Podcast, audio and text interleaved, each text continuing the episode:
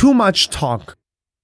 One day, a farmer was digging his field. He started pulling a yam out of the soil, and a voice said, You did not weed me, you did not water me, and now you are going to pull me up?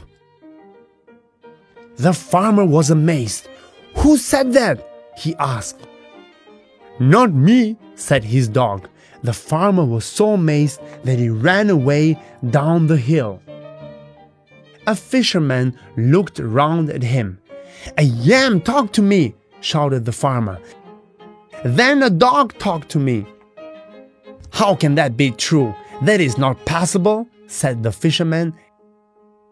Yes, it is, said a fish in his basket. The fisherman was so amazed that he ran after the farmer.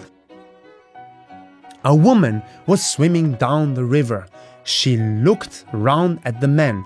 A yam, a dog, and a fish talk to us, shouted the farmer and the fisherman.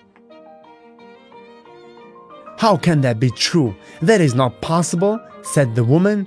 Yes, it is, said the river. The woman was so amazed that she ran after them too. They went to tell the chief. A yam, a dog, a fish, and a river talk to us, said the farmer and the fisherman and the woman. The chief got up from his chair. That is not possible, he said. Yams can talk, dogs can talk, fish can talk, and rivers can't talk. Now stop wasting my time before I throw you all in jail. The farmer, the fisherman, and the women left in a hurry.